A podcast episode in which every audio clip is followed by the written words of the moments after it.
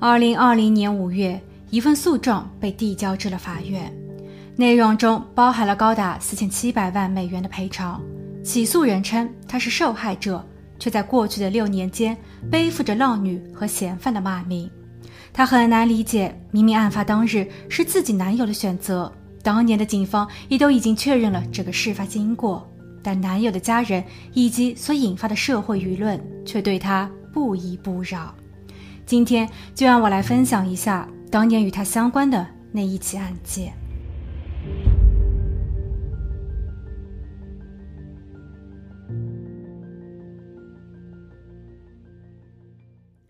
Hello，大家好，我是桂林异。二零一四年二月二十五日那一天，在密西西比州靠近墨西哥湾近海区域正在操作拖船作业的克里斯蒂安向船长请假。他说他需要回家，即便此时的他正在进行一项为期三十天的集训。如果顺利，他将有机会晋升为这艘船上最年轻的船长。但他觉得那一件事情更为重要与棘手。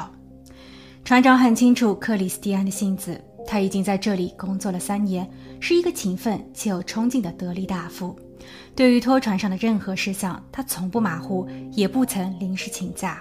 所以今天想必他是遇到了麻烦。船长并没有拒绝他的请示。二月二十六日七点四十三分，克里斯蒂安的母亲致电儿子，说近期有一位歌星会过来巡回演出。他希望儿子能够查看一下他的集训日程，看看哪一天有空，然后预订一下门票。全家人趁着这个机会一同拒绝。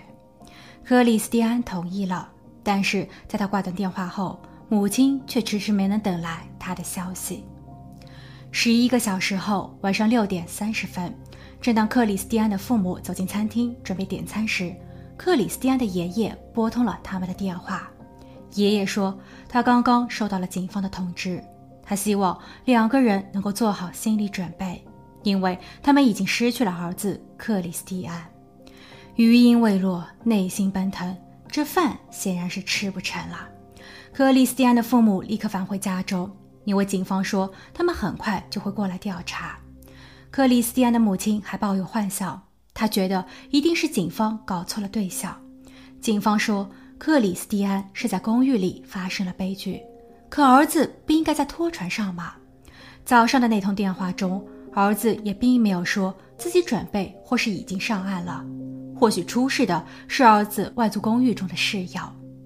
但当警方抵达并向夫妻两人展示了克里斯蒂安的驾照后，他们最后的希望破灭了。警方说，二十一岁的克里斯蒂安在自家的浴室中自我了结。但克里斯蒂安身体健康，神智正常，收入稳定，他有什么理由要提前结束余生呢？似乎儿子最后的通话声还在母亲的脑海中回荡，他的语态是那么的自然，他答应了母亲会出席家庭活动，所以母亲觉得儿子的案件并不简单。案件的报案人是室友迪伦，通过他的供述，我们大致了解到。二零一四年二月二十五日，事发前一天夜里，室友迪伦和克里斯蒂安通了一次电话。克里斯蒂安询问迪伦自己的女友在哪里，因为当时女友惠特尼正借住在克里斯蒂安与迪伦共同租借的公寓中，所以迪伦会比较清楚惠特尼的实时动态。迪伦回答道：“我也正想说这事，惠特尼刚刚跑了出去，他还开走了你的宝马车。”我是一个外人，也不方便多问些什么。但现在已是深夜，这么晚了出去可能不太安全。你还是亲自给他去一个电话，关心一下吧。克里斯蒂安在听后显得有些不开心。二月二十六日凌晨一点三十七分，克里斯蒂安又一次打了室友迪伦的电话，他让迪伦开车到岸边，说自己已经得到了准假，船会靠岸，他需要回家。迪伦算了一下时间。在小睡过后，差不多四点十六分的样子，外出给汽车加满了油，然后出发去接人。由于他出门前忘记了将克里斯蒂安即将回家的消息告诉惠特尼，所以在五点左右，他打了两次电话给惠特尼。早上八点，克里斯蒂安上车。十一点二十三分，他们返回到了公寓。一进屋后，克里斯蒂安就同他的女友惠特尼吵了起来，两个人闹得很凶。克里斯蒂安还曾把枪对准了惠特尼的头部，他向惠特尼逼问道：“你还爱我吗？”幸而惠特尼的答案是爱，这才让克里斯蒂安激动的情绪稍许平复。不久后，克里斯蒂安便请迪伦跑一次银行，帮他把卡里的钱全部都取出来。但迪伦在取钱时，由于没有取款的 PIN code，所以没能成功。接着，迪伦又跑了几个地方忙自己的事。于下午四点四十四分返回公寓。此时，公寓内相当的安静。惠特尼睡在一楼的沙发上，迪伦不想吵醒他，于是便轻手轻脚地踏上楼梯，准备返回二楼的卧室。但他却发现了地板上有几滴令人不安的血迹。跟随这些，他来到了二楼的卫生间。卫生间的门是关着的，但并没有上锁。在推开门的瞬间，迪伦吓得连连后退。此时的克里斯蒂安已经发生了悲剧，他双膝跪地靠在浴缸前，双手无力地摆在浴缸边缘的外侧，他的头和上半身栽入了浴缸里，头部右侧有一个明显的洞眼，而致命的手枪则落在了他的左腿边。迪伦看后大声呼叫，惠特尼跑了上来，此情此景，他的情绪也瞬间崩溃。下午五点零五分，警员在接警的二十分钟后赶到。在勘察完现场后，惠特尼和迪伦被要求到警局做笔录。在克里斯蒂安的父母收到通知赶赴现场为儿子整理最后的遗物时，克里斯蒂安的叔叔奔赴了警局。此时的迪伦已经做完了笔录，惠特尼还在被审问中。叔叔询问警员：“克里斯蒂安的手机在哪里？”因为家人并没有在他的公寓中发现。接待警员翻看了一下记录，然后说：“他们收集的证据中并没有手机。”站在一旁的迪伦表示自己也没有见过他。那么，难道是女友惠特尼拿走了吗？此时，在审讯室里的惠特尼向警员交代，事发当日自己确实和男友吵了架，但她否认自己受到过威胁。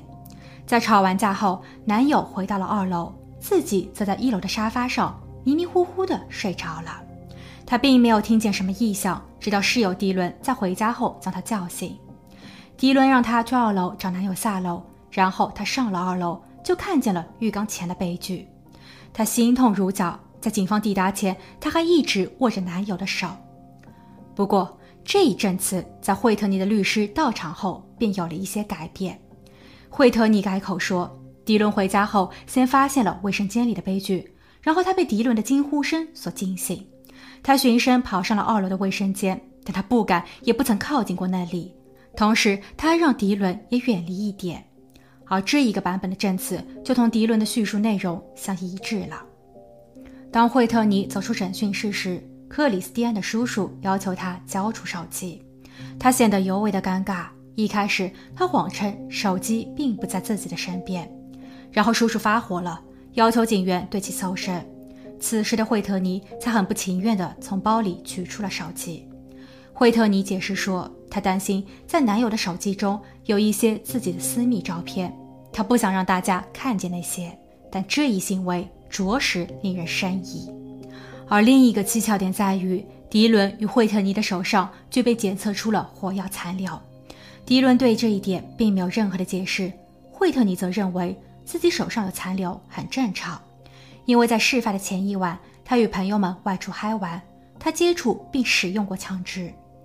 对此，克里斯蒂安的家人并不相信他，因为一般而言，火药的残留在手上停留的时间为四到八小时，并且随着惠特尼用手的次数以及接触的东西越来越多，这一些残留就越来越少。洗手或是洗澡更会加速这些残留的清除。而警方对他的检测是在他所说的玩过这些武器的十六个小时后，所以他的证词站不住脚。数日后，克里斯蒂安的父母致电警局，他们想问问儿子的案件是否有更新了。父亲在儿子出事后去过现场，他在卫生间的马桶后方找到了一件被染红的 T 恤和一把小刀。当时，父亲将这一些都交给了警方。那么，这一些证据中是否查出了什么？但警方的回复却是，这是一起轻生案件，所以没有必要再去细查了。克里斯蒂安的父母听后愣住了，他们觉得警方的判断太过草率，于是父母联系了律师，并自掏腰包聘请了专业人士和私家侦探。而随着这个特殊的调查团队的介入，他们发现了更多的疑点。在对证词进行了梳理后，律师提出，单单从双方所述的事发经过，就已经出现了很多解释不清的疑点。第一，为何克里斯蒂安要让室友取出自己所有的钱，却没有提供 PIN code？第二，克里斯蒂安当日的情绪是否真的很激动？女友在案发当日是否有一段时间正处于非常危险的情境之下？第三，谁是第一个发现悲剧的人？迪伦说是他，但惠特尼的第一份口供中可不是这么讲的。第四，在迪伦的供述中，他说。楼梯上有血滴，但出事的卫生间门却是被关着的，这岂不是自相矛盾吗？最后，女友惠特尼说她睡着了，但在这个一千平方英尺的公寓里，要睡得有多沉才能够没有听见枪声呢？要知道，被发现的作案工具是零点四五口径的，它所发出的声响恐怕隔了两三个公寓也都能听到吧？乔纳森，知名的法医病理学家。他在接受了克里斯蒂安父母的请求后，也加入了调查工作。他从专业的角度提出了更多质疑。首先是枪的摆放位置，从现场来看，它被夹在了克里斯蒂安的左腿和浴缸外侧之间。但克里斯蒂安的受伤口在头部的右侧，克里斯蒂安也并不是左撇子，所以他只可能用右手来操作。而在完事后，他应当立马失去知觉。随着右手不再有力握住武器，武器便会掉落，但也应该落在他的右侧，而现场的位置却恰恰相反。其次，关于作案的武器，现场所发现的作案工具是一把半自动的幺九幺幺，在发现时它处于未上膛的状态。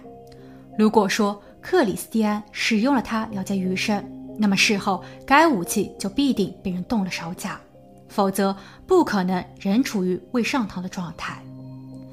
第三，关于可疑的子弹，案发现场所发现的弹头已经变形，它的上面不仅仅有着血迹，还有着墙板的石膏粉。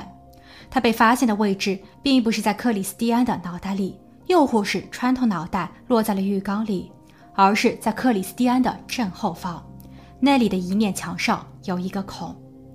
这一点相当的可疑。也许你会说这是作用力反弹后的结果，但在整个卫生间里并没有相关的轨道痕迹，所以更有可能的是克里斯蒂安在发生悲剧后被人重新改变了状态，这属于伪造的犯罪现场。最后，关于离世者的身体，法医的检测报告中推测克里斯蒂安的离世时间是在下午三点四十五分，即报案的一个小时前。但乔纳森在查看照片后认为，这一个时间点可能会更早，因为照片中的克里斯蒂安已经出现了僵硬的情况。他认为他可能在中午就已经出事，而根据某一位邻居回忆，他好像就是在那一天的中午听到了一声异响。另外，克里斯蒂安的身体也出现了尸斑，其位置相当的蹊跷，法医记录是在右腿的外侧。可案发现场所发现的克里斯蒂安是跪在浴缸前的，按照常理推断，血液的沉淀应该聚集在膝盖或是小腿的正前方才对。综上，乔纳森在给受托人的最终报告中郑重签字，表明这并非是轻生。而私家侦探所带回的信息更是令人寒心。据他了解，当时的警员在处理这整一起案件时十分的怠慢。他们在五点零五分时抵达现场，四十分钟后就打包回府了。主要的负责人李警官在抵达现场后，甚至都没有跑上二楼的案发地去查看，他直接告诉同僚说，以轻生作为结案。在审讯迪伦和惠特尼时，即便他们在说辞上有很多的漏洞可以深挖，但警方并没有那样做，而是将他们直接释放。克里斯蒂安的父母所提交的证物。到了最后，也莫名的消失了。虽然尸检官在检验后裁定一栏上填写的是未知，但当时的法医最后却标记为了自杀，所以案件也很快被关闭。事发的四个月后，李警官被调职。新上任的本尼警官对于本起案件非常好奇，这似乎给了受害者家属带去希望。当本尼警官把作案工具送往了犯罪实验室进行分析时，上面不但没有检测出嫌疑人的指纹，甚至都没有检测出克里斯蒂安本人的指纹，这再一次佐证工具被人动了手脚。另外，本尼警官还发现，案发的现场浴缸的侧壁很干净。上面都没有喷溅的血迹，那么如果真的是人为，最有可能的推理是什么呢？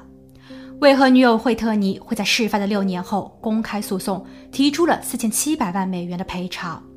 她是在背水一战，硬是把自己的嫌疑人身份转化为了被害者，还是说他本就无辜呢？